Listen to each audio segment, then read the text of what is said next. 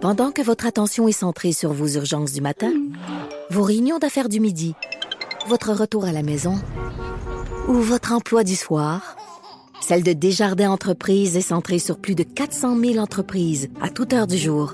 Grâce à notre connaissance des secteurs d'activité et à notre accompagnement spécialisé, nous aidons les entrepreneurs à relever chaque défi pour qu'ils puissent rester centrés sur ce qui compte, le développement de leur entreprise. C'est 23. L'essentiel de Paul Arcan, tout ce que vous devez savoir chaque jour en moins de 60 minutes. Bonne écoute. Je commence ce matin par cette erreur euh, ou ce cafouillage administratif, encore une fois, qui implique immigration au Canada. Vous avez deux médecins d'origine française qui ont accepté d'aller travailler euh, à l'extérieur de Montréal. Ils sont contents. Ils se sont installés dans les Laurentides. Ils ont inscrit, là, ce sont deux médecins de famille, 2700 patients. Et là, ils ne peuvent plus pratiquer parce qu'il y a une lenteur bureaucratique qui euh, concerne leur statut. Alors, ces deux médecins ont euh, d'abord un cabinet. Ils travaillent aussi à l'hôpital de Rivière-Rouge. Ils ont des patients inscrits. Il y a des patients qui se présentent euh, sans rendez-vous.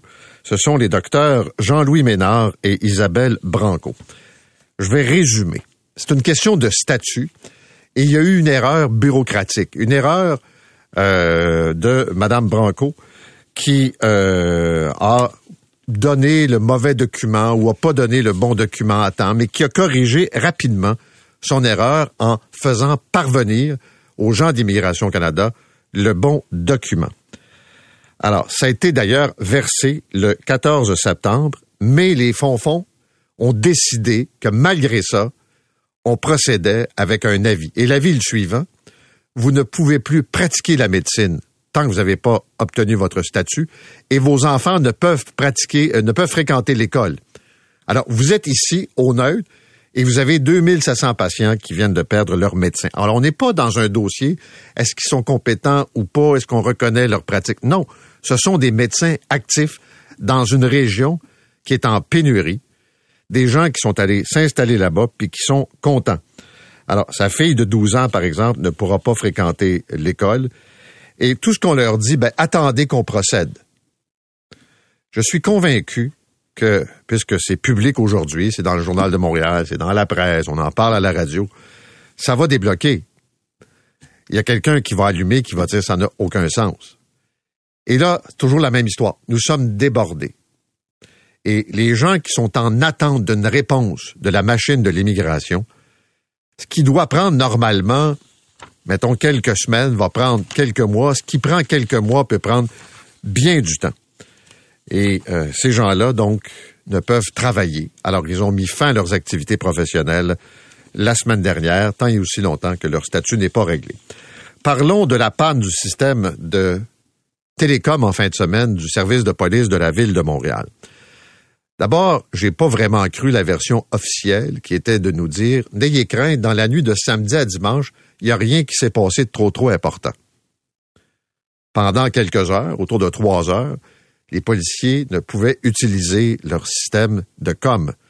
Donc, ils ne pouvaient pas communiquer entre eux et ils ne pouvaient pas entendre les appels. on a dû établir un système parallèle avec des téléphones cellulaires, mais ce qui n'est pas évidemment idéal. Alors, tu on nous dit, il n'y a rien là. Dans une nuit comme celle de samedi à dimanche, il se passe rien à Montréal, c'est impossible. Radio-Canada a obtenu le registre des appels.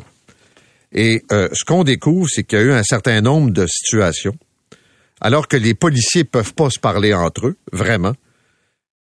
Il y en a eu six événements. Plateau Mont-Royal, desservi par le poste de quartier 38. C'est ce que Radio-Canada nous rapporte. Je vous donne ce qui s'est passé. Vers 1h30, un homme armé d'un marteau sur la rue Rachel. 1h52, un homme en crise qui frappe sur les portes d'un immeuble à logement avec un bâton de baseball sur l'avenue des Pins. Des appels reçus plus tard au 911 sur des vandales qui lancent des roches dans des vitrines de commerce. Là, vous arrivez à la sortie des bars, 2h30 du matin, des appels pour bagarres se multiplient, dont deux où c'est particulièrement violent.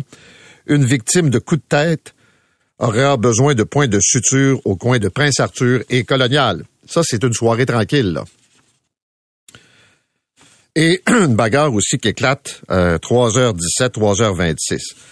Et les policiers, là, même s'ils sont regroupés, pas très loin, ça prend du temps avant que l'appel leur soit euh, transféré. Neuf policiers se trouvaient au coin de la rue Prince-Arthur et du boulevard Saint-Laurent. Puis c'est à force d'avoir des appels sur cellulaire qui ont réussi à se débrouiller. Bon. Deux, trois choses là-dessus. D'abord, ce système-là a connu des ratés dans le passé. Peut-être du cafouillage moins connu. Et là, on le sait, la ville de Montréal veut remplacer le système. Ça va prendre combien de temps? Ça va coûter combien? Puis dans le fond, quels seront les dépassements de coûts? Le président du syndicat, euh, Yves Franqueur, ça avec nous, de la fraternité, la présidente du comité exécutif pour beaucoup d'autres sujets, Dominique Olivier, vient aussi nous visiter ce matin. En parlant de la ville de Montréal, toute l'histoire de ce centre, cette piquerie là, supervisée dans le sud-ouest, le Saint-Henri, il y a une soirée d'information pour les citoyens. Et en gros, voici ce qui s'est passé. On a annoncé que cette soirée se tiendrait euh, au centre récréatif, culturel et sportif. Euh, au 75. Ah non, en fait, on, on a prévu que c'était au 75 de la rue Saint-Georges-Étienne-Cartier. Euh, et on a imprimé des dépliants qu'on a distribués aux citoyens. Alors, ça, ça a été annoncé le 21 décembre, euh, septembre, pardon, euh, disant avoir distribué des tracts, probablement le 19 avec une date. Là, on a décidé de changer l'endroit. C'est quand même là le 4 octobre. Le 27 septembre, finalement, on pense qu'il va y avoir pas mal de monde. Fait qu'on change la salle. Allons-nous faire un procès d'intention? Est-ce qu'on savait pas en partant qu'il y aurait bien du monde parce qu'on n'aurait pas dû choisir une salle qui était assez grande? Est-ce qu'on a laissé passer les dépliants pour jeter de la confusion pour savoir c'est où cette damnée assemblée d'informations? C'est tentant de le faire quand on sait comment la Ville de Montréal, Projet Montréal, organise ses consultations. Alors, tout ça avait été créé par la page Facebook, euh, quand même, avec des informations. Puis les gens, grâce à un imprimeur du coin, ont pu faire imprimer les fameux dépliants en question. Puisqu'on parle de consommation de drogue dure, il y a Québec, nous dit le Globe and Mail, qui va joindre sa voix à la Colombie-Britannique et euh, les territoires du Nord-Ouest également, dans un effort national contre la, en fait, pour se faire compenser les dépenses en santé attribuables à la crise des opioïdes. La poursuite a été initiée en 2018 par la Colombie-Britannique. Le fédéral aussi est là-dedans. Mais ce qui est intéressant, c'est qu'il y a 40 co-défendants dans cette poursuite. Évidemment, la pharma qui est à l'origine du scandale, Purdue, avec les euh, oxycontins. Et au Canada, vous avez Jean Coutu qui est visé, vous avez Pharmaprix euh, qui est également visé, Shoppers. Et jusqu'à maintenant, Jean Coutu avait dit ça ne me concerne pas, c'est la Colombie-Britannique et j'ai pas de place d'affaires là-bas, puis je ne tombe pas sous leur juridiction. Et là, le Québec, ça va être confirmé par un projet de loi, embarque pour obtenir des millions en compensation. Le fédéral a déjà réglé en partie, mais euh, un montant pas si élevé, mais quand même. Et ça veut dire que là, Jean Coutu, qui appartient à Métro, et pourrait être directement euh, encore plus visé et devra se défendre. Quel est le rôle des pharmaciens dans la distribution de euh, ces opioïdes? Et on sait que la firme McKenzie, ce qui est quand même intéressant, qui était la firme qui conseillait le gouvernement du Québec pendant euh, la pandémie, a été obligée de verser un montant majeur de 230 millions à un paquet d'États américains, de gouvernements locaux, parce qu'on sait que c'est McKenzie qui a joué le rôle de stratège pour faire gonfler les ventes des opioïdes avec la crise, évidemment, qu'on connaît. Parlons d'économie, d'alimentation. C'est un sujet qui, touche l'ensemble des euh, Québécois. D'abord, euh, le Journal de Montréal nous donne des exemples ce matin de banques alimentaires qui sont débordées. J'ai vu la semaine dernière, je pense que c'était dans la région de Québec, des photos qui étaient distribuées. Euh, et on voyait une file avant même l'ouverture de la banque alimentaire. C'est comme du jamais vu. Et je rappelle, là, D'abord, le nombre de demandeurs est en forte hausse. Des gens qui travaillent, qui même en travaillant, sont pas capables de, boucler le budget. Et euh, c'est pour plusieurs, là, du jamais vu. Euh, il y a six familles qui n'ont pas pu obtenir de panier d'aide alimentaire. Euh, dit-on, au dépôt centre communautaire d'alimentation dans le quartier Notre-Dame-de-Grâce. C'est la première fois qu'ils sont pas capables de répondre à des besoins, des frigos qui sont vides. Et c'est pas qu'à Montréal. Vous avez la même situation dans plusieurs banques alimentaires. Premier constat. Puisqu'on parle de bouffe, il y a dans la presse ce matin une espèce, une analyse du comportement des consommateurs. C'est quoi la réalité? C'est que les gens, là, attendent pas après les politiciens pour ajuster leur façon de magasiner. Alors, on s'en va vers les euh, bannières arabais et les fabricants de produits essaient d'entrer avec des produits connus, par exemple, euh, chez Metro, chez Provigo, mais qui vont être moins chers chez Maxi. Et des produits qui vont rouler un peu plus, un plus gros format. Pour reprendre l'exemple qui est dans la presse, t'arrives pas avec un vinaigre balsamique à 60 pièces chez Maxi. C'est pas la clientèle. Puis les gens, ils ont pas envie de s'acheter ça. Ils ont pas les moyens. Puis ils ont pas du tout le goût de ça.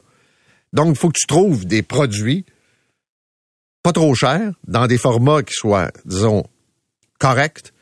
Il faut que tu assures un roulement.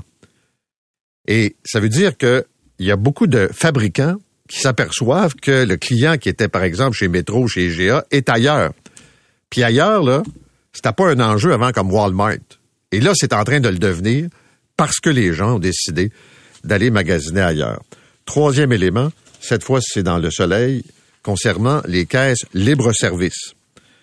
Êtes-vous étonné qu'il y ait une augmentation du vol à l'étalage?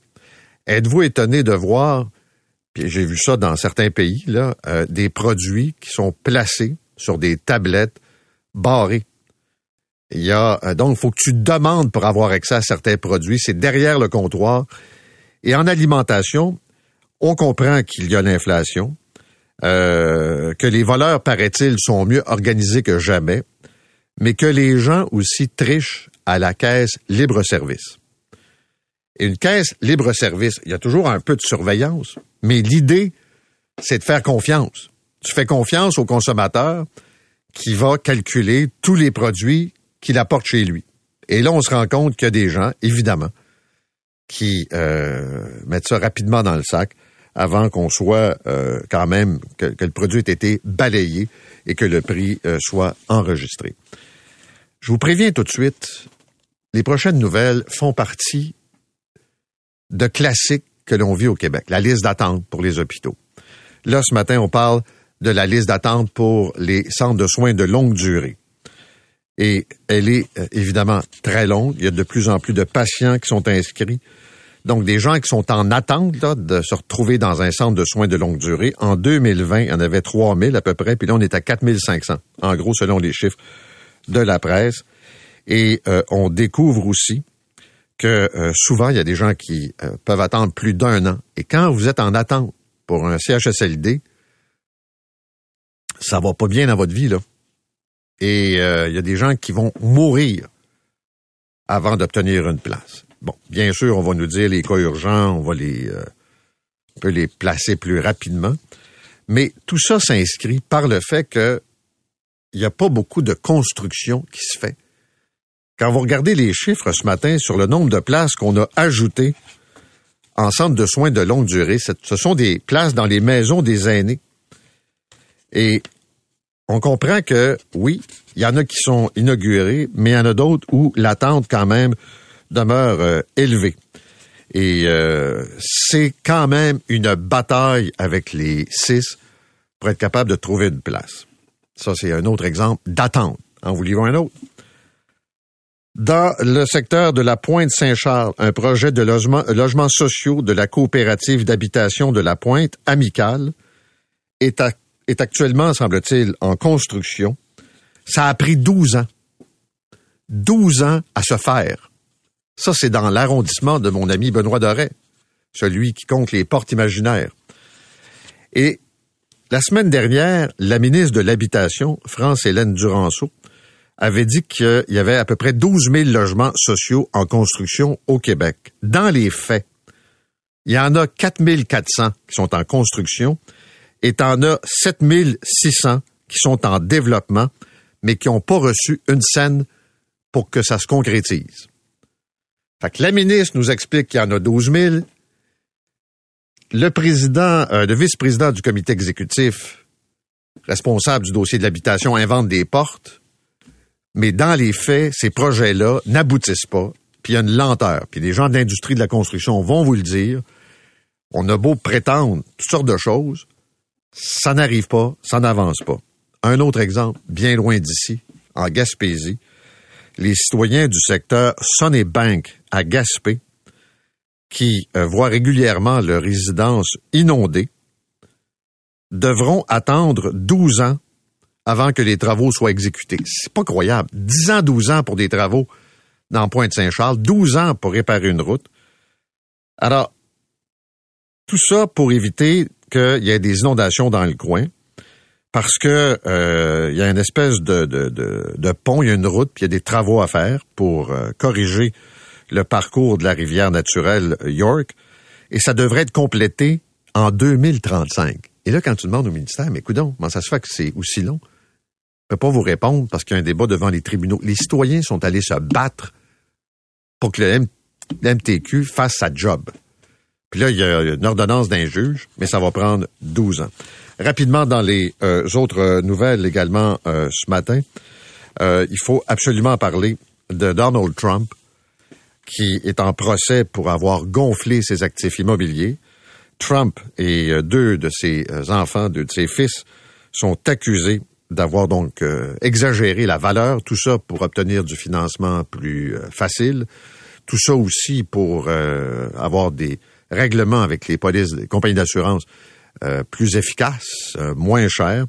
Alors, l'ancien président de 77 ans a dit hier soir qu'il sera présent lors de l'ouverture des procédures contre lui. Ce sera évidemment les plaidoiries des partis et il affirme toujours qu'il a été accusé injustement. Et puis, avec euh, Jean-François Lépine, ce matin, on va revenir sur ce week-end politique aux États-Unis où on a évité euh, la fermeture, ce qu'on appelle le shutdown du gouvernement, une entente euh, entre les démocrates, le leader des républicains, qui pourrait d'ailleurs lui coûter son poste, mais on a prolongé jusqu'à la mi-novembre les activités du gouvernement. Puis en même temps, même si le président Biden a dit nous allons toujours soutenir l'Ukraine, on sent que ça a été l'espèce de voix en disant l'entente ne concerne pas les fonds ukrainiens, donc on pourrait réduire peut-être l'aide gouvernementale, l'aide des Américains. Biden donne des garanties, mais ça, Jean-François va nous l'expliquer tantôt.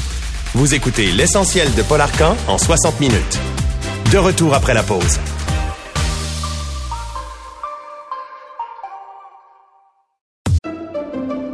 Pendant que votre attention est centrée sur cette voix qui vous parle ici, ou encore là, ici. Très loin là-bas. même très, très loin. Celle de Desjardins Entreprises est centrée sur plus de 400 000 entreprises partout autour de vous. Depuis plus de 120 ans, nos équipes dédiées accompagnent les entrepreneurs d'ici à chaque étape pour qu'ils puissent rester centrés sur ce qui compte, la croissance de leur entreprise. L'essentiel de Paul Arcan. Michael Lumini, cet homme de 30 ans qui fait face à des accusations graves d'avoir tué sa mère et sa grand-mère, va faire l'objet d'une analyse psychiatrique. Ce ne sera pas la première parce que dans le passé, il a eu d'autres démêlés avec la justice et euh, on avait donc évalué sa capacité à faire face à des accusations et l'examen avait toutefois démontré à l'époque qu'il était apte et il est demeuré dans le système. Son avocat qui l'a représenté dans le passé, Maître Dominique Larose, est avec nous ce matin. Maître Larose, bonjour. Oui, bonjour, M. Arcan. Euh, D'abord, parlez-nous un peu de, de Michael Lemini. Vous l'avez représenté dans quel contexte? Ben, écoutez, j'étais son avocat. Euh, l'année passée, le dossier s'est terminé en début d'année, cette année. Euh, C'était des accusations qui étaient portées contre lui euh, à l'égard, en fait, contre sa mère. Il y avait des, accusations de violence, des accusations de méfaits, des accusations où euh, sa mère l'a fait arrêter parce qu'elle savait qu'il y avait des problèmes de santé mentale et elle voulait, euh, en le faisant arrêter, qu'il puisse être soigné et non pas incarcéré. Et il a été évalué par un psychiatre à Pinel. Ben évidemment, quand on l'a eu, monsieur, quand on a vu, quand j'ai vu et de, de, concert avec le procureur de la couronne, quand on a vu euh, la nature des faits qui lui étaient reprochés, on a demandé une évaluation sur l'aptitude Pour commencer, on demande l'aptitude et ensuite, si l'individu, si on a des, des informations, ben, on envoie ensuite l'individu pour une évaluation sur la responsabilité. Mais ça commence avec une évaluation sur l'attitude pour savoir s'il comprend ce qui se passe. Alors évidemment, euh, il, a été évalué, il a été détenu. Ça a pris un certain temps, à un, tel point que sa mère communiquait avec la poursuite et avec moi parce qu'elle voulait pas qu'il soit emprisonné, parce qu'il était détenu en attendant d'être évalué. Et euh, la madame se plaignait du fait que son fils était en prison et elle voulait s'assurer qu'il reçoive des soins. Bref, il est revenu euh, à la suite d'une évaluation et euh, l'équipe de, de, de, l'institution Pinel a, a, jugé que monsieur était apte à répondre aux infractions. Euh, à ces accusations, pardon, et, et c'est ça. Le dossier a suivi son cours au niveau euh, criminel et on n'avait pas on n'a pas eu de, de, de d'informations pour pouvoir insister pour que monsieur puisse faire une évaluation sur la, la, la responsabilité au moment des événements. Donc, Bon, le mais- dossier est resté dans le système. OK. Ouais. Ce que je veux comprendre, une fois qu'on l'évalue, la réponse qu'on donne euh, à l'avocat de la défense, la couronne, au tribunal. À la cour. À, la, cour, oui. c'est ça, oui, à la cour. Euh, Est-ce que c'est documenté, détaillé? Est-ce qu'on sait s'il est dangereux pour lui-même, pour les autres? C'est transmis comment? C'est sommaire. La première évaluation est, est, est- est relativement sommaire parce qu'elle elle, elle, euh, elle n'est que pour déterminer si le monsieur est orienté dans le temps, l'espace et par rapport aux autres, là, dans les trois sphères.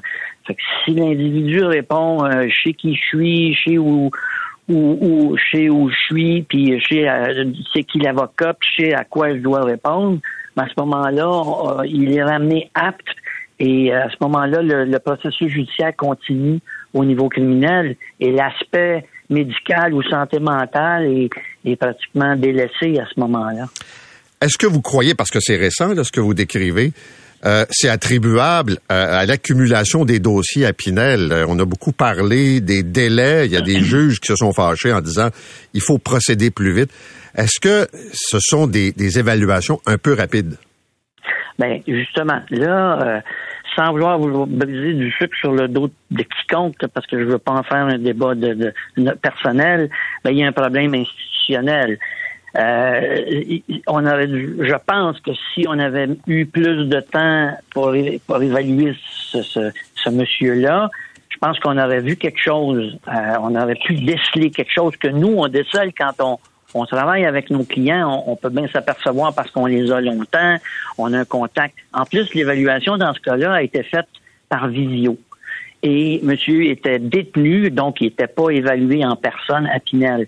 Mais c'est des contraintes. ça. On est dans les contraintes budgétaires. On est dans le système où, quand vous dites là, on, se presse pour faire les choses, oui, mais en plus, il y a pas de je pense qu'il n'y a pas suffisamment de personnel pour faire le travail au fond. Mais je vous pose la question parce que je lisais que l'expertise qui a été faite en novembre 2022, là, c'est donc tout récent, ça a duré 15 minutes. Par visio. Et il n'y a pas d'hospitalisation, puis il n'y a pas une véritable évaluation psychiatrique de fond. Là. À ce moment-là, non. Est-ce qu'on sait quelle était la nature du conflit avec sa mère? Qu'est-ce qui a amené sa mère à, à déposer une plainte contre son fils? Je pense que sa mère était prise avec un fils qui avait des problèmes de santé mentale depuis longtemps. Et ça a été un cri à l'aide quand elle a appelé les policiers pour faire arrêter le fils qui, à un moment donné, euh, s'est mis à débretter puis à perdre le contrôle puis est devenu violent. Et je, je, je pense, parce que je l'ai pas, je l'ai pas interviewé, cette dame-là, elle n'a pas voulu s'impliquer dans le processus judiciaire. Elle voulait pas que le dossier soit euh, géré au niveau judiciaire. Elle voulait que son fils soit soigné. Bref, tout ça pour vous dire que c'était pas la, ça, sûrement pas la première fois que cette dame-là avait des problèmes avec son fils. Clairement. OK. Maître Larose, on, on- on se parle clairement. là. C'est euh, une mère qui vit avec un fils qui est devenu un jeune adulte qui probablement a des problèmes euh, de santé mentale depuis longtemps. Je sais- Sûrement. Je sais Pas pas, est-ce qu'il consommait, est-ce qu'il consommait de la drogue? Parfois. Donc peut-être des cas de psychose? Oui, mais avec un problème inhérent de santé mentale qui est exacerbé par la consommation, mais n'en demeure pas moins qu'au départ, il y a un problème de santé Ouais. mentale. Mais ce que ça veut dire aussi, là, c'est que c'est une mère qui a peur, qui vient un moment où elle crie à l'aide, puis elle porte plainte, mais en même temps, elle veut pas se ramasser Oui. en cours puis témoigner contre son gars. Exactement. Elle veut que son gars soit pris en charge par la santé. Est-ce que on Pour aurait Et par la santé. Oui. Devant le refus de la mère de témoigner, est-ce qu'on aurait pu procéder quand même? Non. Non. Ça veut dire qu'un parent qui refuse de témoigner et, contre et- son... et particu- et particulièrement dans ce cas-ci, M. Arcan, la mère était, euh, était euh, assez difficile à gérer et son idée était faite qu'elle voulait pas, euh, elle voulait pas témoigner, mais c'était compliqué. Euh, la procureure de la couronne pourrait vous en parler. Elle voulait pas s'impliquer, mais elle voulait que son fils soit soigné. Mais on était, en- on était vraiment en, en- comment je dirais ça, là, en étape primaire. là. OK. Le fils a réagi comment quand il a vu que sa mère appelait la police et que sa mère portait plainte? Ben écoutez, euh, peux pas répondre à ça. non, mais il était était-tu en colère contre sa mère? Il était-tu il fâché? était- Non, ben écoute, moi quand je l'ai eu, quand je l'ai je l'ai reçu au lendemain ou au surlendemain, parce qu'il était au poste, il comparait, et là, il, est- il est en, en visio. On l'a pas en personne, hein, comme Mhm. avant. Quand, quand, tu, quand tu faisais arrêter, avant, ils les amenaient directement au palais de justice, on les voyait là, dans les heures. Aujourd'hui, quand ils sont arrêtés, ils sont gardés, détenus, envoyés dans une institution là, de détention. La- les premières procédures, la première procédure se fait par visio, puis si on veut avoir notre client, faut insister pour l'avoir en présence au palais de justice pour le voir en personne. Donc, par le temps que je le vois en personne, euh, la crise s'était estompée, mais c'est un individu qui vraisemblablement euh, faisait pas, euh, était, était- était- c'était problématique au niveau là, de sa santé mentale. OK. Euh, je vous cite Ben, dans... je peux pas vous dire qu'il était Ouais. enragé quand je l'ai vu dans le box. là. Il était, on peut dire, euh, en anglais, on dit nomme, engourdi. Il était, il était. Vous demanderez à Maître Quintal qui, qui, qui a géré ce monsieur-là euh, éventuellement. là. C'est- C'est c'est Maître Quintal qui s'occupe de lui dorénavant. Là, parce que monsieur Lomini euh, m'a pas demandé là, quand il était arrêté. là. Je pense qu'il se souvient même pas que j'existe. là. Ou au moment où c'est arrivé, je sais pas s'il se souvenait que j'étais, j'avais été son avocat. Vous avez dit à la presse, je vous cite, là, en parlant de Pinel ou les experts, Mhm. ils vont le ravoir et ils vont refaire leur devoir avec deux vies en moins. Oui, ça, c'était un peu. là. J'étais un peu sur le coup de l'émotion parce que j'ai appris ça euh, quand la journaliste, Mme Lacourcière, m'a appelé. J'avais aucune idée là, que qu'au palais, il y avait de l'agitation. Jeudi matin, je savais pas pourquoi. On parlait d'un double meurtre. Moi, je pensais qu'on parlait d'un vieux dossier là, qui était en train de procéder. Mais c'est Mme Lacourcière qui m'a appris que mon client avait tué sa mère et ça. En fait, pas elle. Moi, j'ai téléphoné au poste pour savoir s'ils avaient le monsieur Lomini avec eux. Le policier m'a dit, ben oui, il vient de comparaître pour le meurtre de sa mère et sa grand-mère. Et là, Mme Lacourcière m'appelle. Oui, c'est vrai, j'ai dit... euh, en fait, quand je dis Pinel, je parle de l'institution. Je veux Oui, pas oui. personnaliser le débat, mais oui, il y a quelque chose. Il, il se passe quelque chose qui doit être... euh, pas, je peux pas vous dire que j'ai une réponse ou une solution, là, moi, là. Mais il, y a quelque chose là, euh, il faut qu'il y ait quelque chose qui soit travaillé à ce niveau-là. Mais vous devez en voir dans votre pratique, euh, vous êtes un avocat d'expérience, là, des, des, des jeunes adultes comme ça qui ont des problèmes de santé mentale avec euh, consommation, psychose, des parents vieillissants qui ont peur de Oui, leur... euh, oui. hein, ça arrive Oui. souvent. Oui, oui, ça arrive. euh, euh, écoutez, c'est ou ça arrive euh, aussi souvent qu'avant ou plus souvent qu'avant, mais on en entend beaucoup plus parler, puis les gens, ben, ils dénoncent plus qu'avant. Évidemment, ça, il y a plus de dénonciations qu'avant. Maître Larose, merci beaucoup d'avoir été avec nous. Merci beaucoup, Au M. Arcan. Bonne journée. Bonne journée. Maître Dominique Larose, qui est avocat, il est au cabinet Patnaud et Associés. Il a représenté, euh, pas dans la cause actuelle, là, mais dans les causes précédentes, Michael Lemini, cet homme de 30 ans qui est accusé du meurtre de sa mère et de sa grand-mère. Vous écoutez l'essentiel de Paul Arcan en 60 minutes. De retour après la pause.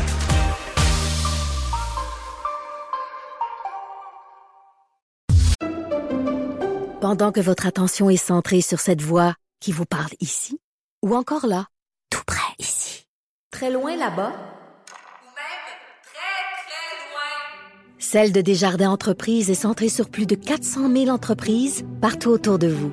Depuis plus de 120 ans, nos équipes dédiées accompagnent les entrepreneurs d'ici à chaque étape pour qu'ils puissent rester centrés sur ce qui compte, la croissance de leur entreprise. L'essentiel de Paul Arcan. On apprend que deux médecins originaires de la France qui pratiquaient ici ne pourront plus le faire parce qu'il y a un problème avec Immigration Canada.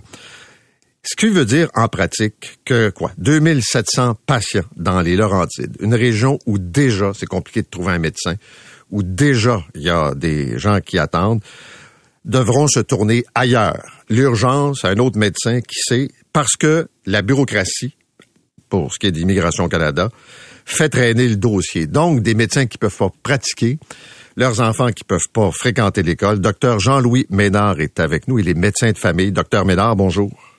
Oui, bonjour, monsieur. Euh, monsieur Ménard, d'abord, euh, je veux savoir exactement la démarche que vous avez suivie avec votre femme, qui est aussi médecin. Là. Euh, vous êtes arrivé ici quand? Vous pratiquez depuis quand? Bah, nous sommes arrivés en 2018, ce qui fera à la fin de l'année quasiment cinq années. Euh, et puis nous sommes sous le, le coup de permis de travail euh, transitoire euh, temporaire qui ont été euh, refaits un grand nombre de fois. Là, nous en sommes à la, la cinquième demande là en urgence actuellement. Et qu'est-ce qui fait que cette fois-ci ça bloque? Bon, c'était une histoire de, d'un détail, d'un papier dans un dossier euh, qui, qui a été interverti entre nos différents noms euh, parce que nous avons fait la demande pour les quatre personnes de la famille et euh, le, le, le, le, ministère de l'immigration a refusé, même sur la demande de, de, de, de, la députée ici locale, de remettre en ordre les, les deux petits feuillets dans nos dossiers respectifs. Ce qui veut dire, en pratique, que vous ne pouvez pas exercer la médecine pendant cette période-là. Ah ben nous, pendant cette période, on ne connaît même pas la durée de la période. De toute façon, tout ça est en attente, mais nous sommes privés du droit de travail et même du droit de résidence euh, si on voulait aller jusqu'au bout euh, de la procédure administrative. Mais est-ce que quelqu'un dans la machine vous donne euh, un aperçu des délais. Est-ce que ça va prendre trois semaines? Ça va prendre trois mois? Ça va prendre un an? Est-ce qu'on, est-ce qu'on, il y a une fenêtre qui vous est présentée? Absolument pas, absolument pas. Nous n'avons euh, pas de renseignements objectifs et de toute façon, euh, le ministère, c'est impossible d'avoir euh, quelqu'un en direct pour discuter du dossier. Ils ne sont pas joignables. Donc, c'est toujours par le biais de documents officiels qui nous sont demandés par voie de courriel et euh, de refaire des dossiers euh, répétés euh, sans arrêt. Ça, ça n'a pas de fin. Mais docteur Ménard, votre situation n'a pas changé. Je veux dire, vous êtes au Québec, vous le dites, depuis 2018, vous pratiquez dans les Laurentides. Vous changez pas de, de, de, de, de, de profil comme ça constamment? Ah non, non, rien n'a changé, si ce n'est que nous sommes parfaitement intégrés ici et très heureux d'être en région.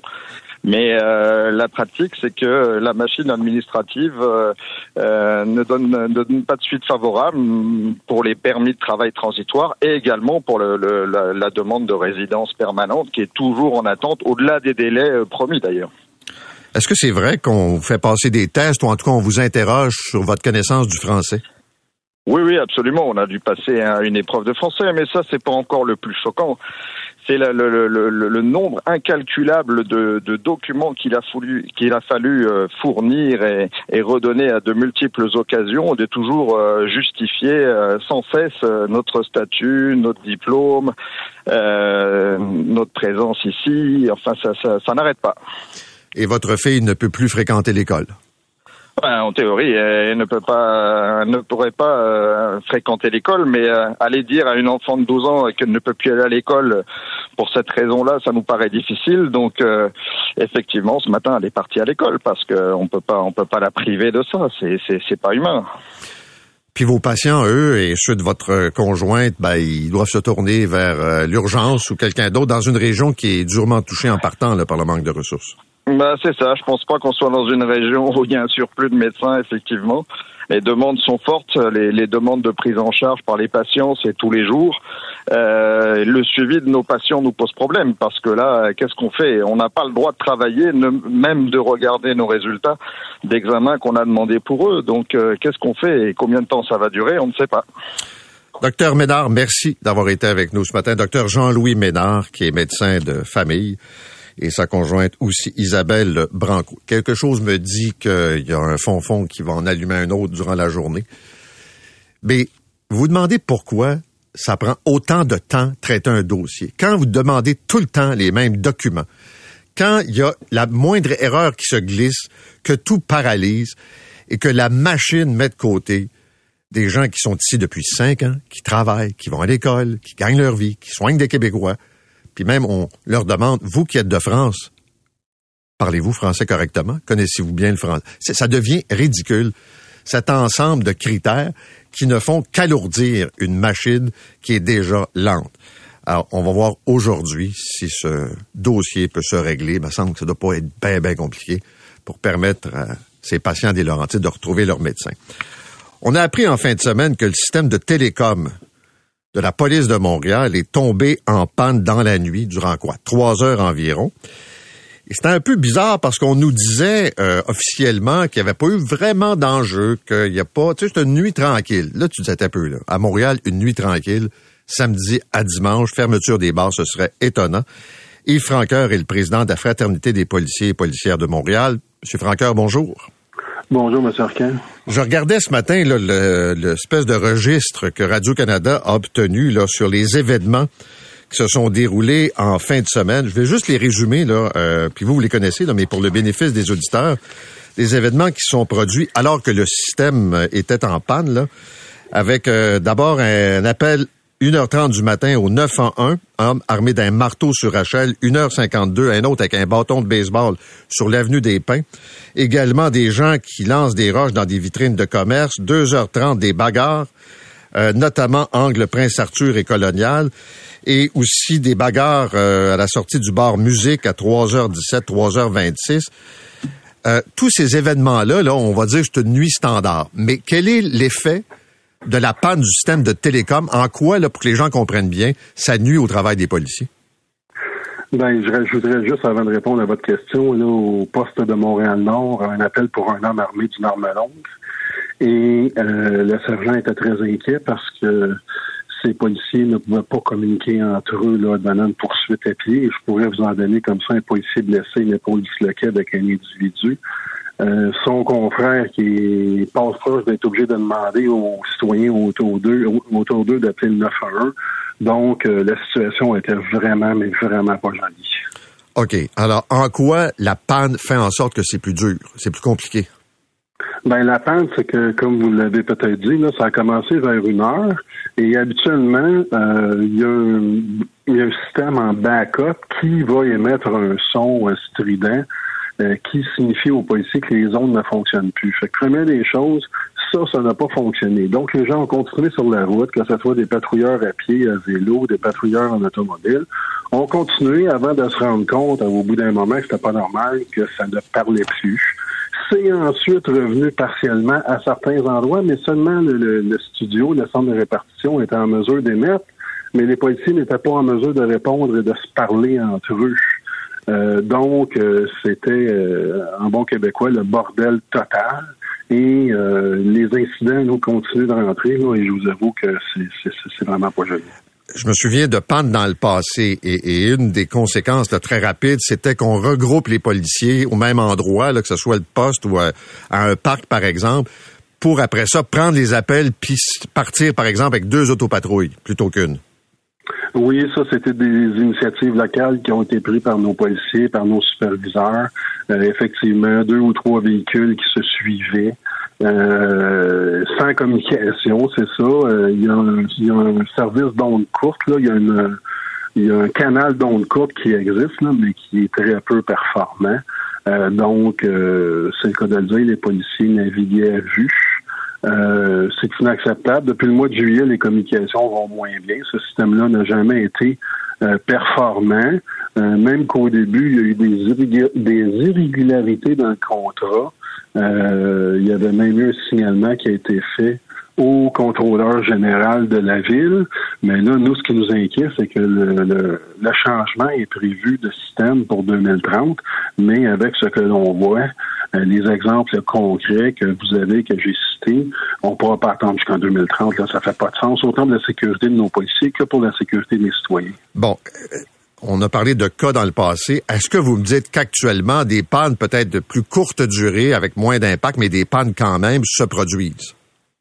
Euh, oui, mais le problème, c'est que les pannes sont de plus en plus fréquentes et de plus en plus longues.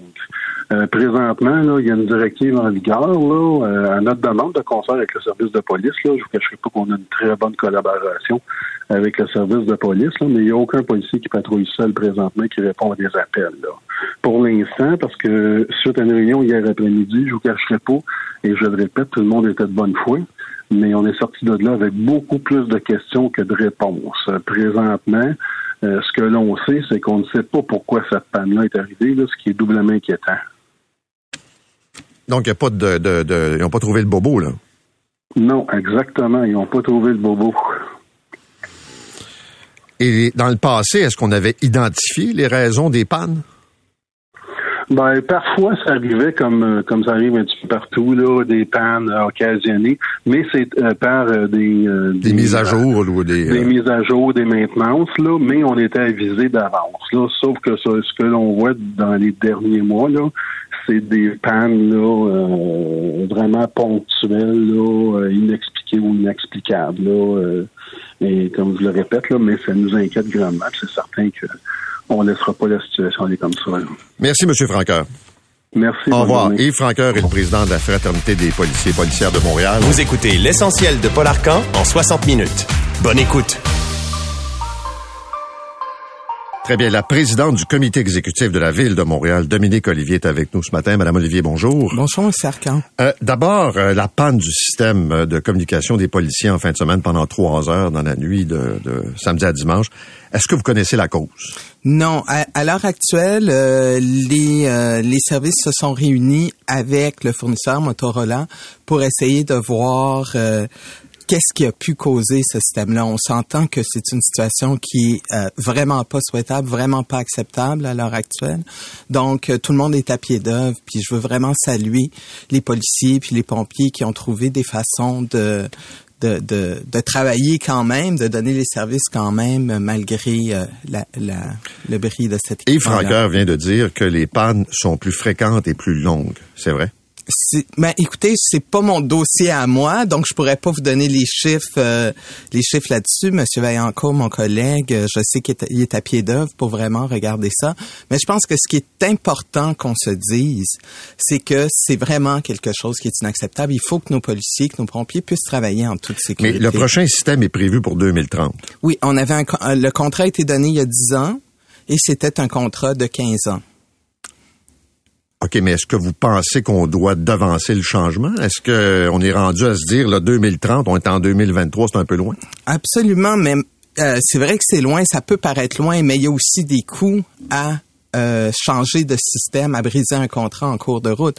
Donc, nous, on va tout évaluer pour euh, s'assurer qu'au fond, les gens sont capables de travailler en toute sécurité. Est-ce que c'est vrai qu'à la base, c'est pas un bien bon système? Écoutez, c'est une décision qui a été prise Non, longtemps non, je sais, avant mais- que je sois là. Non, je Euh, ne blâme pas vous. oui, là. non, je sais que vous nous blâmez pas, Je mais- constate que ce que des- puis j'entends ce que des policiers disent. Mais j'imagine qu'à l'époque, les gens qui étaient là il y a 10 ans ont dû faire une analyse et choisir euh, un système qui correspondait à un certain nombre de critères. Donc, euh, euh, maintenant, au quotidien, s'il y a des ratés, moi, ce que je pense qu'il faut faire, c'est qu'il faut que nos services s'asseyent avec le fournisseur pour qu'on s'assure qu'on a ce pour quoi on paye. OK. Parlons des bonnies qui ont été accordés en double au cadre de la ville de Montréal. Juste qu'on on donne les faits. Il y a combien de cadres qui ont touché le boni? Il y a, en fait, à la ville de Montréal, on a euh, 1700 cadres au moment où on se parle. Il y a 150 postes qui sont vacants. OK. 1700 cadres, là, qui gagnent en moyenne combien? Un cadre de la ville de Montréal gagne combien? Je comprends que ça varie, là, la, mais... la, la moyenne est aux alentours de 130 000, mais il y a des gens qui gagnent aussi peu que 68 000. Ce qu'il faut qu'on se dise, J'ai vu que 164 000. Est-ce que ça se peut? ça inclut aussi ce que l'employeur paye. C'est pas de l'argent dans les poches des les gens, avantages. c'est les avantages sociaux, exactement. OK. Ils ont eu droit à un premier boni, là, je tourne les, les chiffres un peu ronds, là, de 3 000. Oui, ça c'est dans leurs conditions de travail. Ça, Il faut c'est- qu'on c'est- se dise. ça, c'est clair, ça. Oui, Ils ont droit à ça. toujours, Ils ont que- toujours droit à ça. Est-ce qu'il y a des conditions de, de performance? Absolument. C'est, c'est lié à une évaluation de la performance. Ce qu'il faut qu'on se dise, là, c'est que les cadres, c'est du monde qui sont pas des salariés horaires. hein. Donc, eux, peu importe le temps qu'ils passent dans leur semaine, euh, ils sont toujours payés la même chose. Ils sont censés travailler ça, je 37 comprends. heures et demie. Ils travaillent facilement 45, 48, 50 heures. Sur les 1700, là, est-ce que tous ont eu le premier boni? Tout le monde, ben, tout le monde qui y avait droit, qui avait la performance nécessaire pour avoir leur boni. OK, mais eu. sur les 1700, il y en a combien qui n'avaient pas la performance et qui n'ont pas eu le boni? Ah, je pourrais pas vous dire ça, mais je dirais de façon générale, si un employé est pas performant, euh, il va avoir, euh, je pense, euh, 1% ou 2% de boni. De boni. On peut-tu s'entendre pour dire que c'est presque un boni automatique? Il n'y a Mais pas grand monde qui l'a pas. Pour, pour l'avoir, pour l'avoir vécu, vous vous souvenez, j'étais cadre, j'étais présidente de, de, de l'office. Euh, c'est pas aussi automatique qu'on pense parce que ça peut aller de 2% jusqu'à 6% pour des gens vraiment performants. Puis ça complète, je dis ce que ça fait, c'est que ça complète le salaire pour reconnaître qu'il y a des heures supplémentaires qui sont pas payées. OK. C'est pour ça que je vous dis c'est presque automatique. Là. Il y a Ben, de choses je dirais près, la, ba- la, OK. la base est probablement plus Pourquoi en automatique. rajouter un? Pourquoi dire En fait- on, vous double ça les En fait, les on l'a pas rajouté. Ce qu'il faut comprendre, c'est qu'en 2020, quand la ville a eu peur de pas être capable de boucler son budget, elle a demandé des efforts. Et c'est les cadres, et ce qu'a- une des choses qu'on a faites, parce que c'est les seuls gens qui sont pas représentés par un syndicat, on leur a dit cette année, on vous donne pas le boni. Mais c'est de l'argent qui était budgété, c'est de l'argent qui était là, qui était en place. On a dit, on vous le donne pas en attendant de voir comment est-ce qu'on va finir. C'était comme une contribution à l'effort. Vous vous souvenez, les élus ont aussi pris 0% d'augmentation pour cette année-là. Et euh, donc, c'était de l'argent qu'on leur devait. On a regardé la façon dont les la situation avait évolué. On a regardé le fait que, comme je vous disais, on a 150 postes qui sont libres, mais le travail doit se faire pareil. Il est rétabli entre tous les cadres. Et ça, ça se fait depuis deux ans. On a regardé le taux de roulement des cadres. Ça, ça augmente de 45% les gens qui s'en vont. Puis moi, ce que je trouve difficile, c'est que qui Attendez, oups, vous me dites 45% le taux de roulement, c'est un quart sur deux qui s'en va? non, non. L'augmentation. C'est-à-dire vous qu'on a...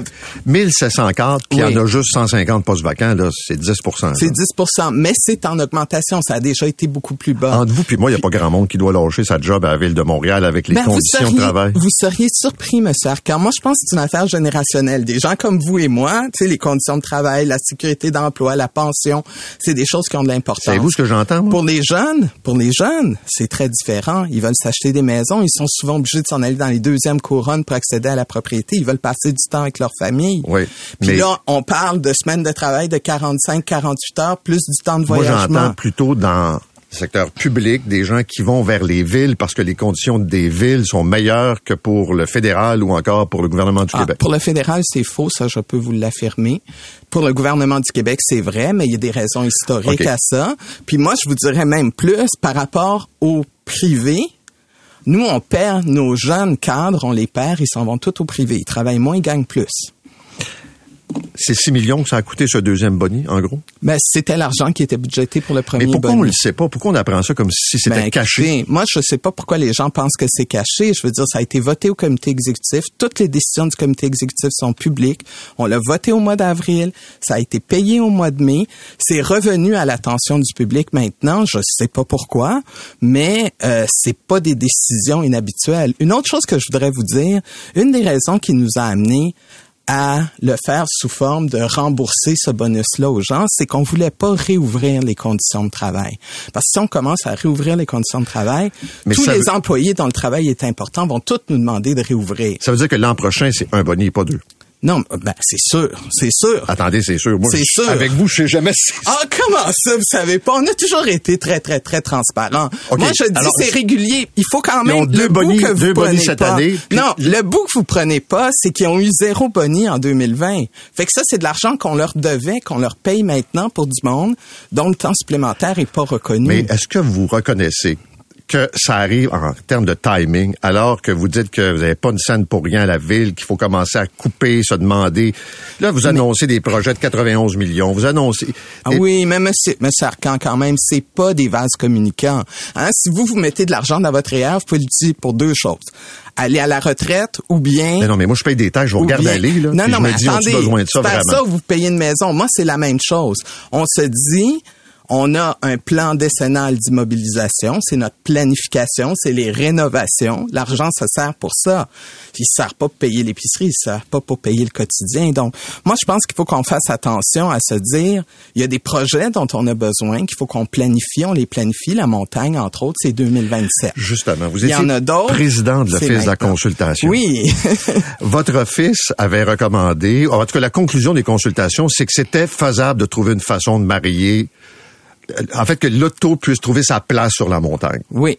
Vous étiez d'accord avec ça? Oui, absolument. Pourquoi vous avez changé d'idée? Je n'ai pas changé d'idée. Si vous lisez bien le rapport de l'Office, vous allez voir, on avait dit, euh, oui, il faut que les gens puissent continuer à se rendre à, à la montagne en auto. C'est le cas.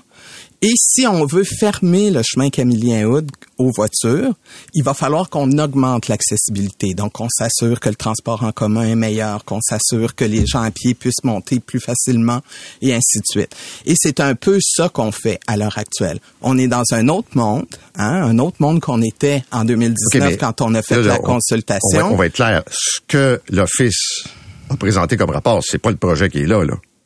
Non, mais je vous dirais Ok, c'est- que en 2000, je vous dirais qu'en 2021, on a essayé la solution qui avait été amenée à l'office. Ce qu'il faut qu'on comprenne, c'est qu'à l'office, on est des experts de la consultation publique. On s'appuie sur ce que nous disent les experts et on propose des avenues de solutions.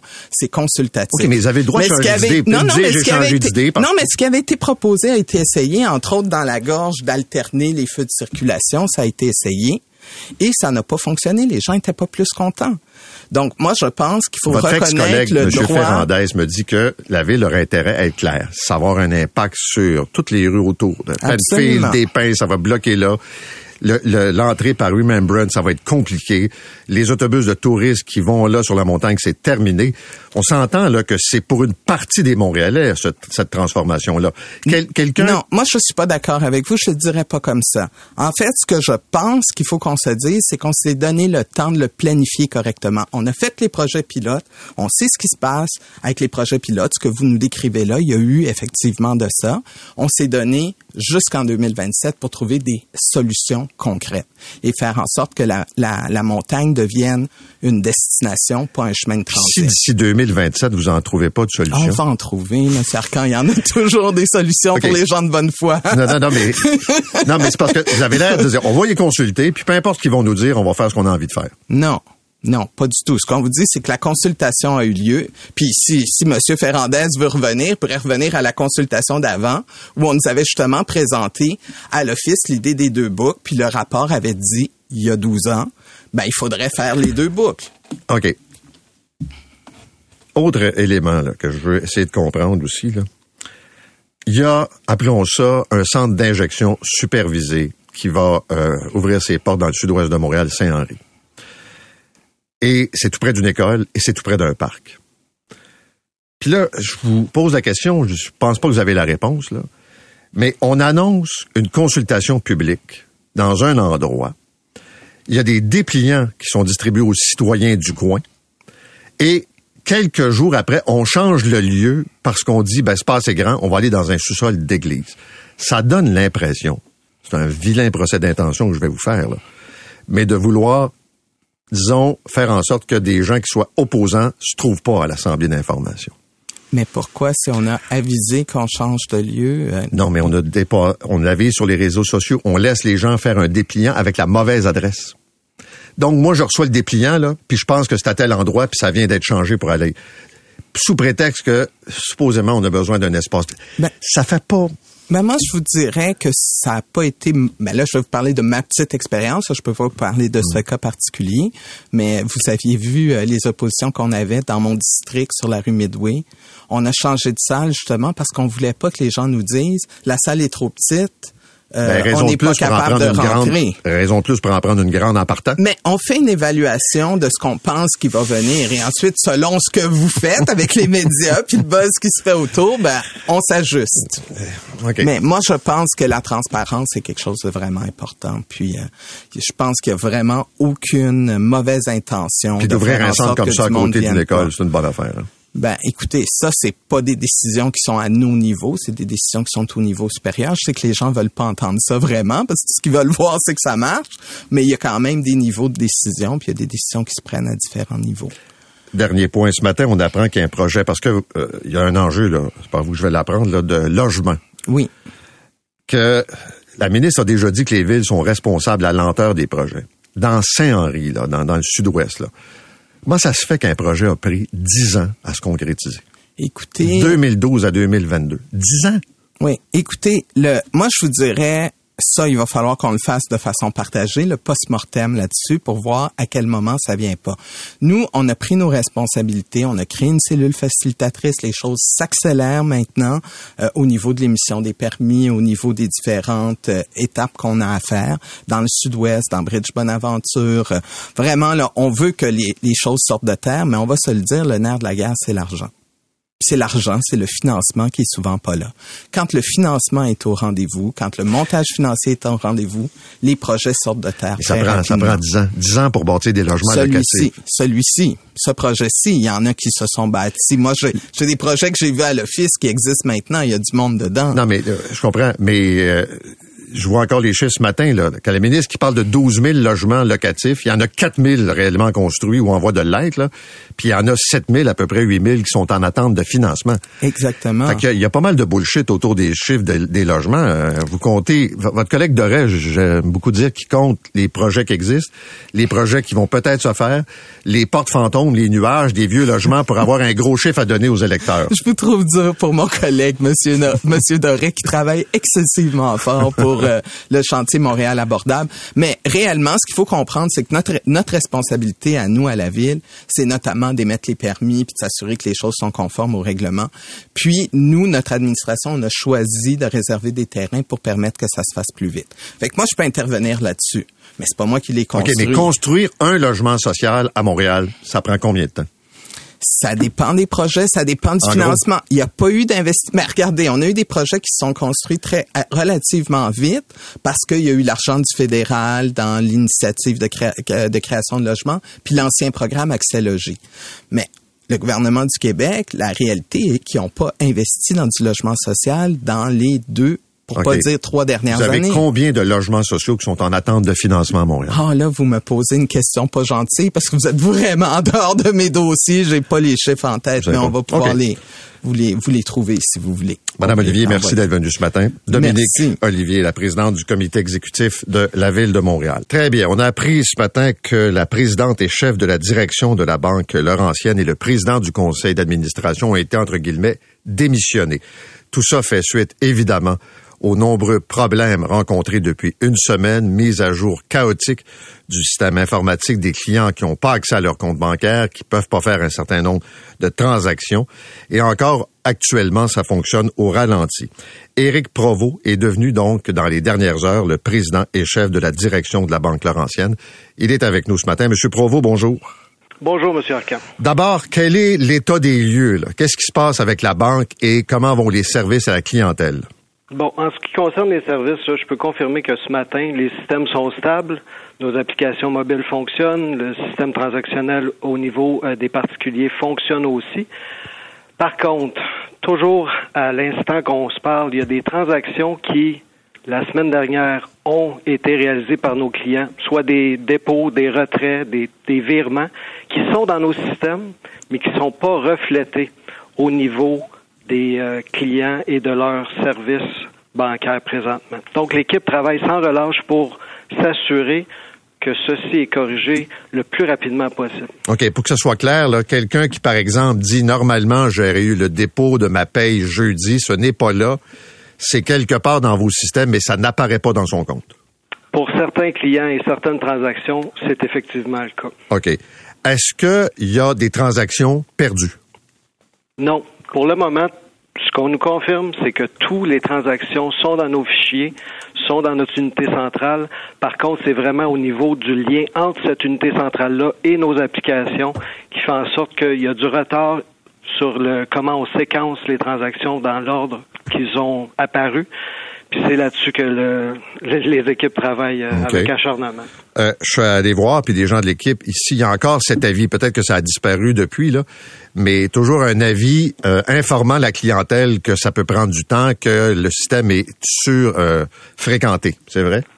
C'est vrai, puis, puis c'est normal parce que là, on va vivre encore des situations où Les gens sont inquiets, les gens veulent aller consulter leur site. Par contre, euh, ça va créer un volume qui est anormal, étant donné qu'il y a beaucoup de clients qui ont été concernés dans la dernière semaine. Ce que je peux vous dire, puis proactivement, les actions qu'on a prises hier, j'ai demandé, malgré le fait qu'on est en jour férié, qu'aujourd'hui, 29 de nos succursales, les clients peuvent aller voir sur notre site web. Nous avons ouvert 29 points où nous allons ouvrir à 10 heures aujourd'hui, 29 succursales.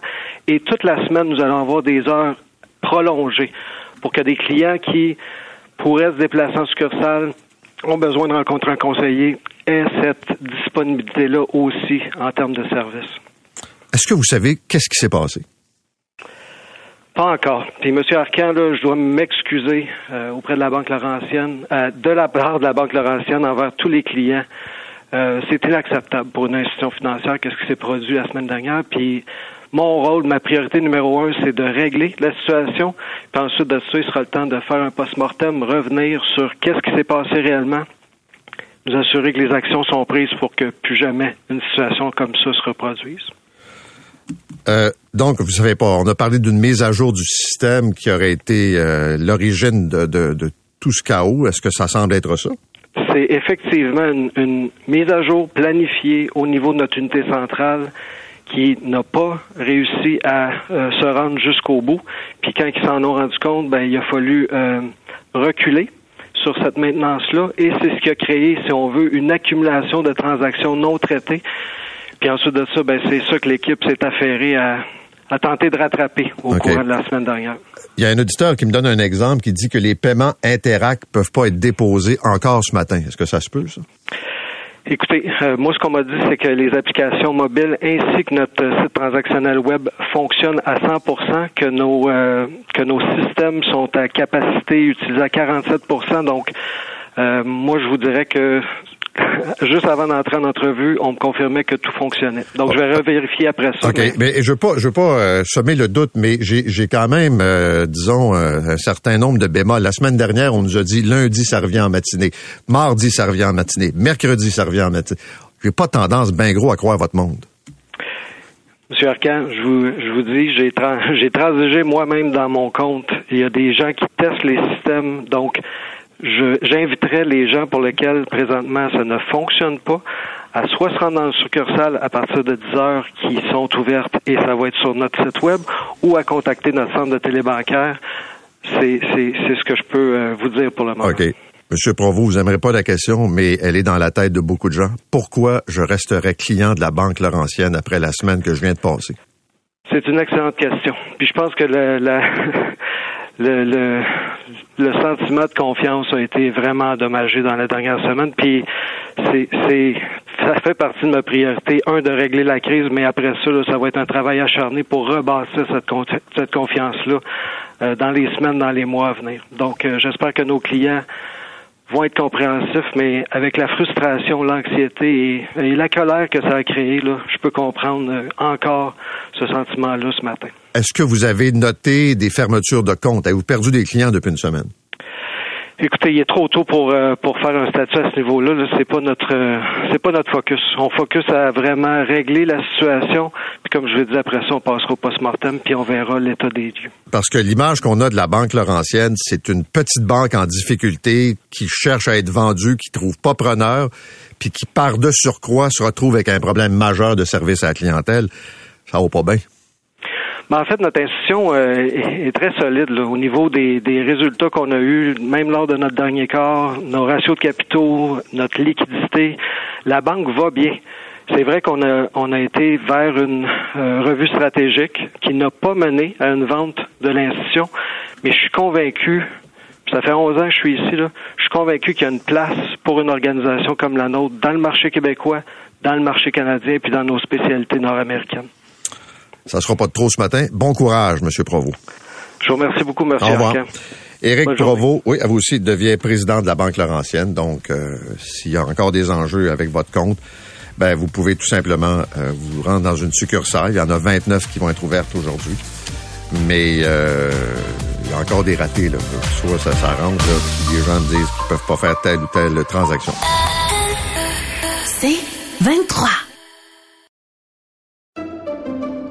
Pendant que votre attention est centrée sur vos urgences du matin, vos réunions d'affaires du midi, votre retour à la maison ou votre emploi du soir, celle de Desjardins Entreprises est centrée sur plus de 400 000 entreprises à toute heure du jour. Grâce à notre connaissance des secteurs d'activité et à notre accompagnement spécialisé, nous aidons les entrepreneurs à relever chaque défi pour qu'ils puissent rester centrés sur ce qui compte, le développement de leur entreprise.